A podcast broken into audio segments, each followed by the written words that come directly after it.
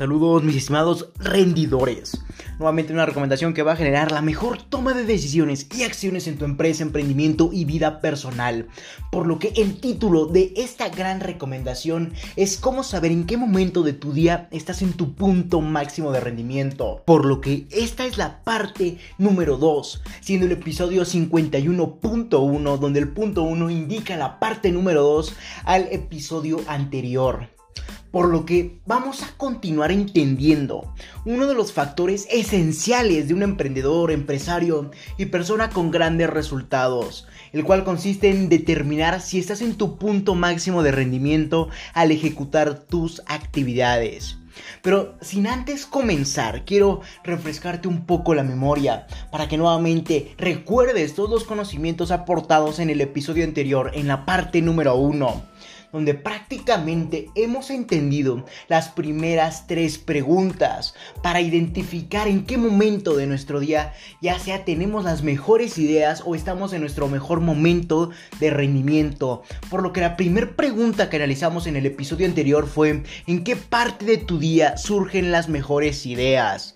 Después entendimos la pregunta número 2 la cual consiste en qué parte de tu día tienes mayor motivación para realizar tus actividades y por último entendimos y analizamos cuáles son tus características personales donde tienes mayor motivación y surgen tus mejores ideas. En esta última pregunta entendimos que el estado emocional en el que te encuentras puede ser un factor tanto positivo como negativo, ya que depende de la, de la aceptación que tenemos hacia nuestras emociones y cómo las afrontamos por lo que sin embargo las personas al momento de estar en su punto máximo de rendimiento no necesariamente lo logran tras estar en el lugar y tiempo correcto, sino también con el estado emocional adecuado. Por lo que, como te comentaba, el factor emocional va a determinar si vamos a tener una acción, una toma de acciones adecuada para poder afrontar todas las actividades que tenemos pendientes, todas esas actividades extracurriculares, etc. Sin embargo, eso es un factor, como te comentaba, positivo y negativo a la vez. Todo depende cómo tenemos la aceptación hacia estas emociones y obviamente cómo las afrontamos. Sin embargo, también entendimos en este primer episodio que el factor que he logrado entender para lograr resultados extraordinarios en nuestra empresa o emprendimiento consiste en que primero tenemos que lograr resultados personales totalmente extraordinarios. Por lo que mediante esta recomendación conseguiré eso, conseguiré tener los cimientos mentales a nivel personal para que podamos tener un rendimiento extraordinario en nuestro día a día y después lo vayamos potenciando hasta el nivel de un empresario, de un emprendedor, para que nuevamente tengas grandes resultados por lo que todo consiste en determinar si estás en tu punto máximo de rendimiento, ya que obviamente ese va a ser el factor que determine la calidad y la agilidad con la que vas a ejecutar tus actividades. Por lo que si tú comienzas a hacer tus actividades, tanto a nivel personal como puede ser ejercitarte, pasear a tus mascotas, etcétera, cualquier actividad a nivel personal o a nivel persona, si logramos comenzar a tener rendimientos extraordinarios en esas actividades, vamos a poder potenciar un rendimiento al ejecutar, pero ahora nuestras actividades a nivel empresario, a nivel emprendedor, que en conjunto van a forjar unos resultados totalmente extraordinarios. Por lo que antes de continuar, con la cuarta pregunta para determinar el rendimiento de nuestras actividades actuales, quiero aclarar un punto, ya que como te comentaba en el episodio anterior entendimos en qué momento y lugar tenemos nuestras mejores ideas, así como tenemos mayor motivación para realizar nuestras actividades.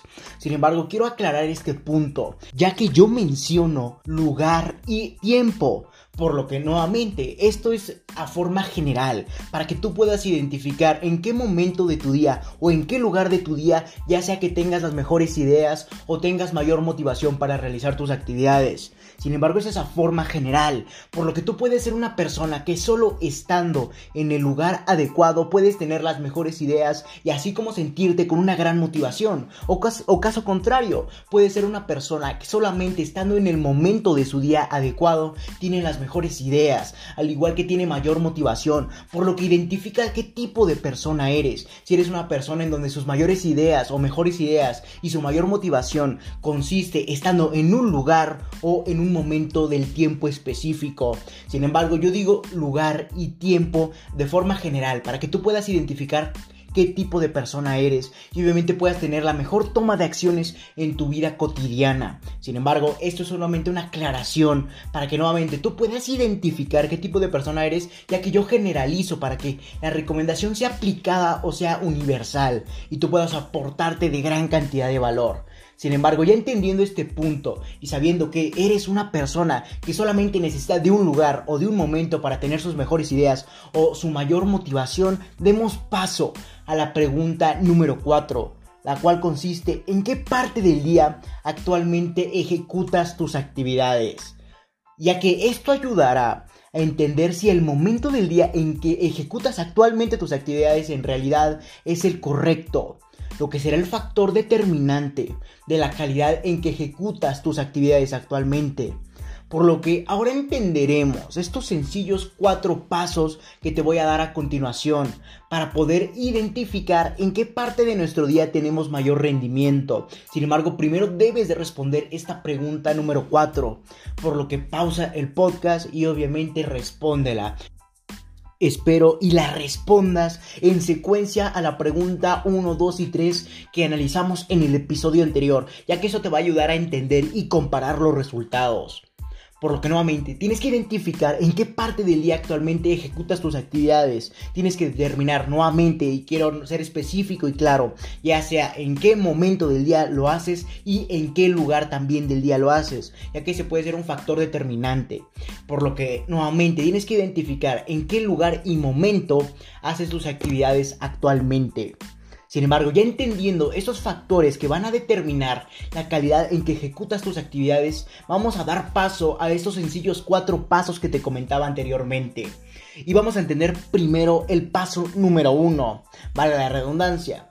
Y este paso número uno consiste en base a la primera y segunda pregunta, de, obviamente de la primera parte del episodio del podcast, Identifica en qué momento y lugar de tu día surgen tus ideas relacionadas a tus actividades, al igual que te sientes más motivado para ejecutarlas, por lo que debes experimentar en un periodo mínimo de tres días. Por lo que espero haber sido lo más claro posible. Sin embargo, creo todavía poderte hacer más claro este paso número uno. Simplemente debes identificar en qué parte de tu día surgen las mejores ideas, al igual en qué parte de tu día tienes mayor motivación para realizar tus actividades. Y en base a eso, puedes determinar nuevamente lugar y tiempo, pero para eso tienes que experimentar por tres días. A lo largo de tres días, identifica en qué momento o lugar, ya sea dependiendo de qué tipo de persona eres, tienes mayor motivación y surgen las mejores ideas, por lo que solo debes experimentar en un periodo de tres días. Por lo que demos paso a, vale la redundancia, al paso número 2, el cual consiste en determinar cuáles son las emociones que te impulsan o te sabotean para realizar tus actividades donde en el caso de que tus emociones te saboteen, la mejor forma para enfrentarlas es realizando tus actividades de poca importancia. Seguramente te estarás preguntando, pero ¿cómo Leonardo? No te entiendo. Y simplemente esto consiste en que realices todas las actividades en el momento en el que tus emociones no te ayuden, y obviamente realices todas estas actividades que no tienen importancia o que tienen muy poca importancia en tu vida. Debes hacerlas en el momento en el que te encuentres eh, muy, muy cabizbajo o con esas emociones que no te impulsan. Sin embargo, aunque no las desees realizar con esas emociones y con el paso del tiempo, debes de, subir, mejor dicho, la importancia de tus actividades, pero seguir realizándolas con el mismo estado emocional saboteador, siempre teniendo en cuenta que debes de realizarlo de la mejor forma posible. Esa es la clave, pensar que lo debes de realizar de la mejor forma posible. Así prácticamente entrenarás a tu mente a pensar que esa actividad es símbolo de resolución de actividades de la mejor forma posible, entre comillas. Por lo que, sin embargo, esta, este paso número 2 consiste en determinar cuáles son las emociones que te impulsan y te sabotean. Puede ser las que te impulsan felicidad, alegría, etc. Sin embargo, las que te sabotean puede ser enojo, coraje, eh, frustración.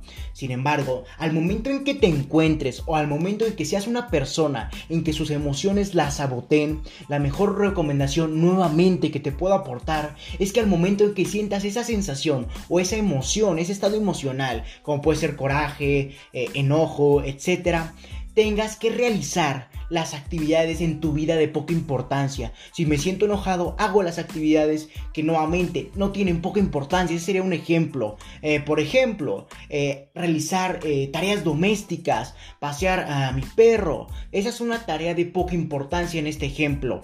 Sin embargo, eso ahora debe de aplicarse de forma universal a tu vida. Por lo que nuevamente y Perdona que te lo repita tantas veces. Sin embargo, quiero que te quede la mejor recomendación y adquisición de valor de mi parte. Sin embargo, nuevamente, al momento en que sientas una emoción que te sabotee, debes de realizar actividades de poca importancia, que obviamente en ese momento no desees realizar, sin embargo debes de tener la emoción, el coraje para realizarlas. Y obviamente al momento de tomar la acción, de realizar esas actividades de poca importancia, con un estado emocional saboteador, vas a ir adiestrándote, perdón, y a, lo largo del tiempo vas a ir subiendo la, importancia de tus actividades que realizabas. Ya no va a ser de poca importancia cuando te sientas con esas emociones que te saboteen. Ya va a ir subiendo a mediana importancia. Y nuevamente al paso del tiempo va a ir subiendo a mucha importancia.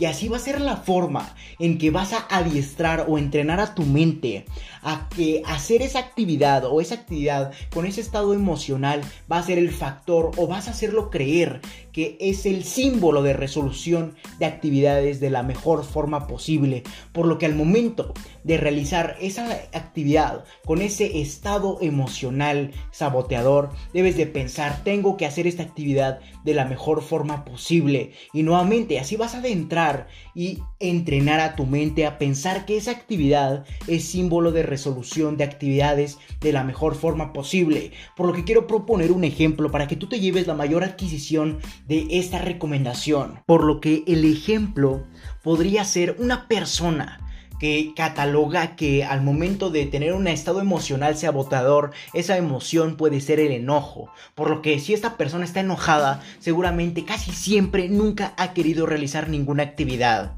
Sin embargo, ¿qué tiene que hacer esta persona? Determinar cuáles son las actividades en su vida de poca importancia y al momento en que se encuentre en ese estado emocional saboteador como el enojo, como te comentaba, tiene que realizar esa actividad de poca importancia, como podría hacer labores domésticos. Tal vez para esa persona sea eh, una actividad de poca importancia, sin embargo, debe de realizarla en el estado emocional saboteador, como puede ser en este caso coraje o enojo. Entonces, debe de hacer esa actividad y al momento de ejecutar esa actividad con ese estado emocional debe pensar y repetirse a sí mismo. Debo de realizar esta actividad de la mejor forma posible, por lo que esta persona debería estar haciendo esa actividad de poca importancia, eh, con ese estado emocional negativo o saboteador, pero siempre pensando y repitiéndose, debo de realizar esta actividad de la mejor forma posible y obviamente lo debes de hacer. Por lo que esa va a ser la forma en que entrenarás a tu mente. Y a lo largo del camino del tiempo, a lo largo del pasar del tiempo, tiene que ir subiendo ese rango de actividades. Ahora, en lugar de ser de una actividad de poca importancia, debe de ser una actividad que ella o tú catalogues de mediana importancia. Y así irás creciendo y podrás resolver cualquier actividad independientemente del estado emocional en el que te encuentres por lo que espero y este tip te ayude demasiado. Sin embargo, quiero aportarte otro tip. Y esta recomendación que te puedo aportar o este tip número 2 es para hacer que cualquier emoción te impulse el cual consiste en canalizar tu emoción saboteadora hacia la actividad que debes realizar. Pero ahora pensando en que si realizas esta actividad no volverá a pasar X motivo que te hizo sentir así o en el dado caso de que tu estado emocional te impulse, debes pensar que la actividad que realizas generará que tengas más emociones como esa. Así potenciarás al doble tus emociones y tu rendimiento en tus actividades. Por lo que voy a proponerte un ejemplo para ambos casos en este tip número 2, ya sea que tus emociones no te impulsen o en el dado caso de que sí te impulsen. Por lo que supongamos que una persona detecta que su actividad nuevamente saboteadora es el coraje. Entonces debe de realizar la actividad que no quiere hacer ya que está enojada, y pero debe realizar pensando en que si realizas esa actividad no volverá a pasar el motivo o el detonante que te hizo sentir así. Por ejemplo, esta persona tuvo una discusión con su pareja, por ejemplo, por lo que supongamos que esta persona discutió con su pareja y gracias a esa discusión causó una emoción de enojo y coraje.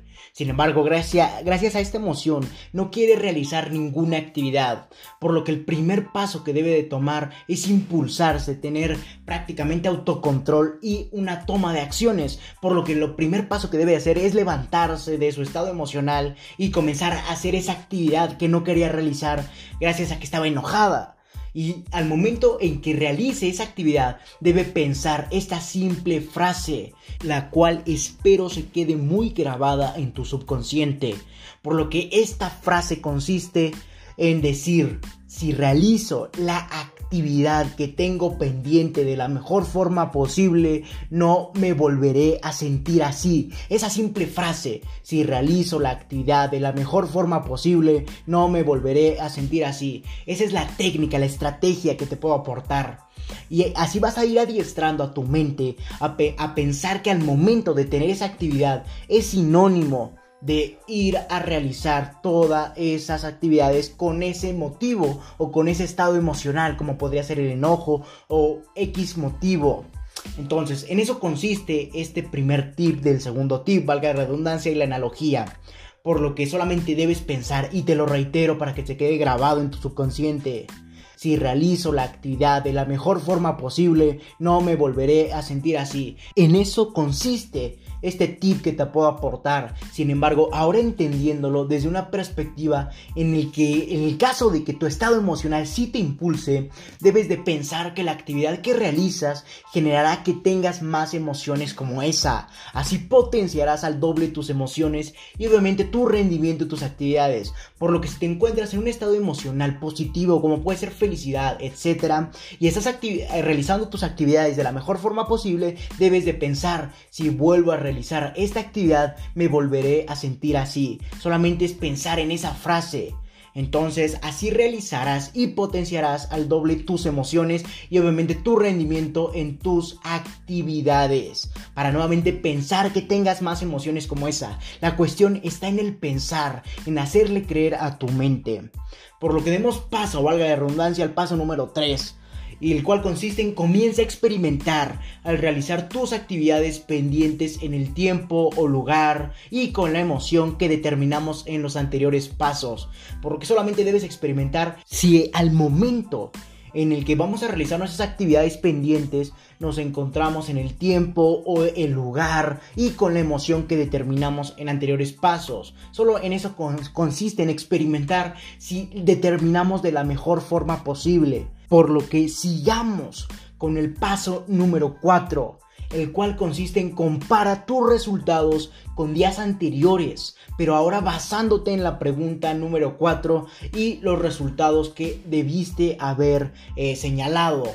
Por lo que la forma de determinar si esto en verdad funcionó consiste en apreciar el tiempo y la relación que tiene con este, ya que pudiste haber hecho la actividad pendiente en un corto en un corto plazo de una forma más rápida, así como determinar si la calidad con la que la ejecutaste es superior o igual a días anteriores o a, a, comparación perdón, de actividades realizadas en otro momento, en otro lugar y con otra emoción. Solo en esto consiste el paso 4 en comparar los resultados con días o actividades anteriores, donde determines y aprecies si el tiempo en el que realizaste esa actividad fue muchísimo menor, lo que te hizo más productivo, así como determinar si la calidad con la que realizaste esas actividades es mejor a comparación de actividades realizadas en otro momento, lugar y emoción. Y ese sería el fin de los pasos. Y seguramente te estarás preguntando, ¿qué ocurre si tengo un momento y lugar o lugar para las ideas totalmente distinto al que estoy motivado para ejecutarlas? Y eso a muchas personas les ocurre, que seguramente tengan un momento en el que surjan las mejores ideas de su vida, o ya sea un lugar. Sin embargo, también tengan otro momento o lugar en el que también tienen un deseo por ejecutarlas. Y obviamente es en tiempos distintos.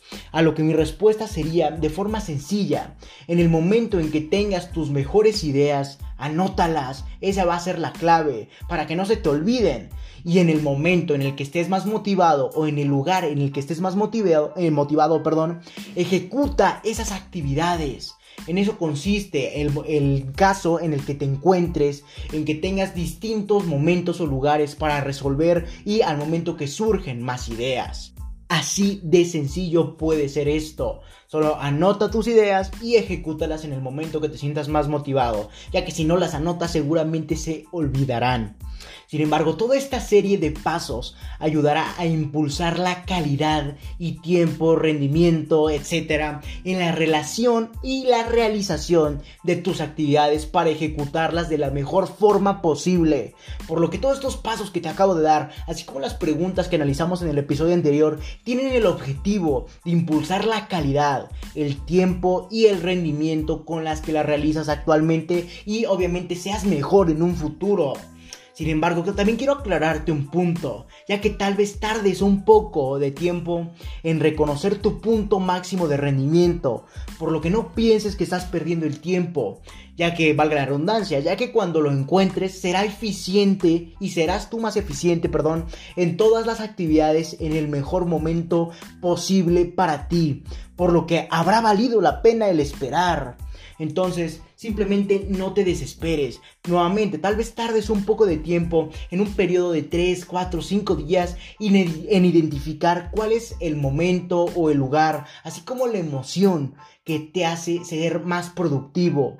Sin embargo, no pienses que estás perdiendo el tiempo, ya que cuando lo encuentres serás más eficiente eh, por el resto de tu vida en todas las actividades que realices para que éstas se ejecuten en el mejor momento para ti por lo que habrá nuevamente valido la pena el esperar.